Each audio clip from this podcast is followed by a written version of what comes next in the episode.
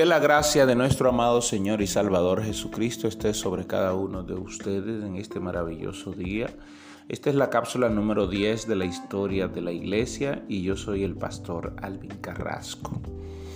A principios del siglo IV, aunque la iglesia eh, estaba pasando por serias divisiones y justas de poder, porque no había otra manera de llamarlo, eh, estaban pasando por justa de poder quién tenía más poder o qué, ah, o qué ministro, qué obispo tenía más control o quién podía realzarse sobre el poder. Se reclamaba a, una guía, a un pastor principal.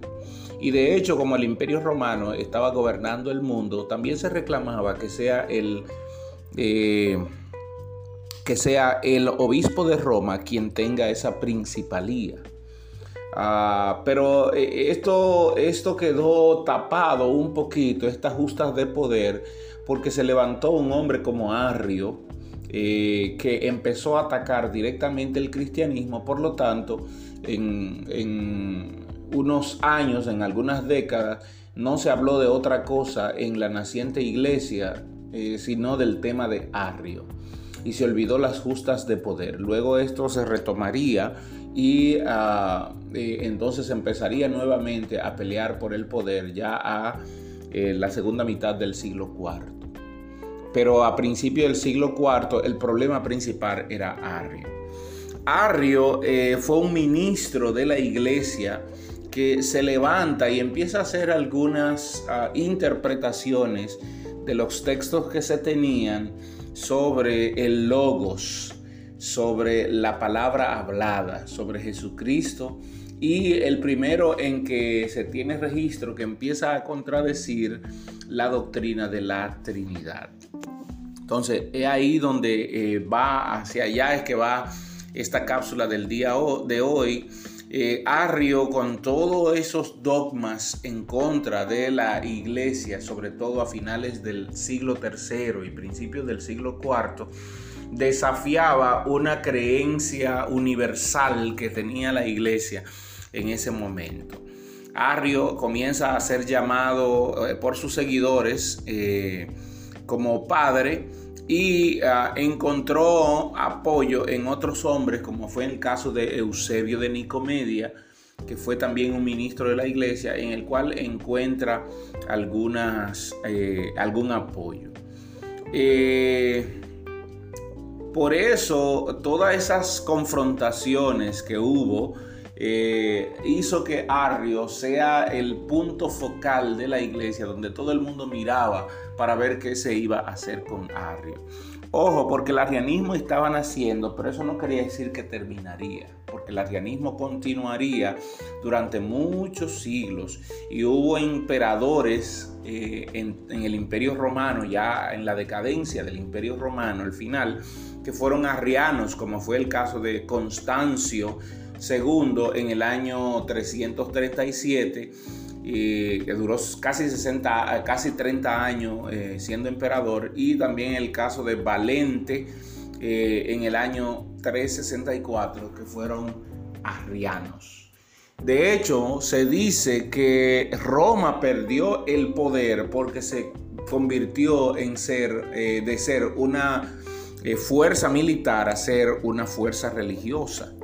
Yo en otras ocasiones he dicho que Roma nunca ha perdido el control del mundo. Lo que pasa es que el imperio romano cambió de ser eh, el poder militar desde el principio ahora ser un poder religioso. Por eso tenemos la iglesia romana el día de hoy. Ok. ¿Cuál era la cuestión en sí? Era la interpretación de unos textos que tenía Arrio que decía que el logos no existía en el principio.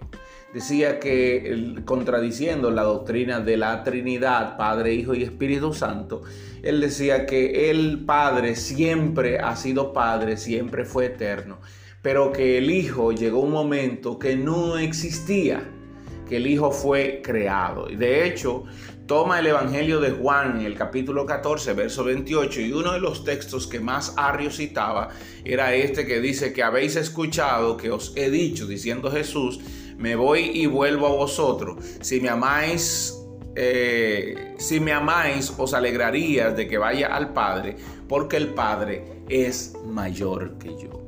Arrio a esto le dio una interpretación y decía que llegó un momento en el que el logos no existía. Por lo tanto, al tú sacar de la ecuación a Jesucristo como el logos, entonces automáticamente la doctrina de la Trinidad se cae. Y era lo que Arrio trataba de exponer. Él decía que el Hijo no existía, que el Hijo fue un ser creado, el Hijo fue creado y cita varios textos eh, donde habla de esto. Eh, fue creado y cosa que fue apoyada por eh, Eusebio de Nicomedia. Fue apoyado todo esto que fueron dos grandes maestros de la época. Por ejemplo, hubo muchas cartas entre, entre Arrio y Eusebio de Nicomedia contra Anexicius eh, que fue también un gran conocedor de la, de la, época. Arrio, eh, por todo esto, fue declarado, y de hecho, uno de los, puntos que más toca Arrio en su declaración es Proverbio 8:22, que habla de que el Señor, el Señor me creó al principio de su obra antes de que comenzara a crearlo todo. Eh, según esto, según la reina, la versión Dios habla hoy. Entonces, eh, todo esto hace que eh, Constantino se entere de la problemática que tenía la iglesia y en el año 325 él pide al obispo de Roma que llamara a todos los obispos y se unieran en la ciudad de Nicea para discutir el tema del arrio y el arrianismo.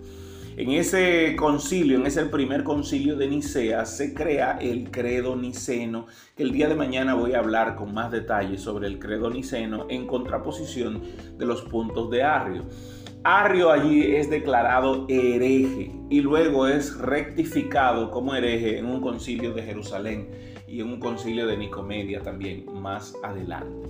Eh, la doctrina de Arrio se mantuvo durante muchos años y muchos decían que la doctrina de Arrio se había eh, mimetizado con los eh, islamistas, volviéndose parte del Islam también.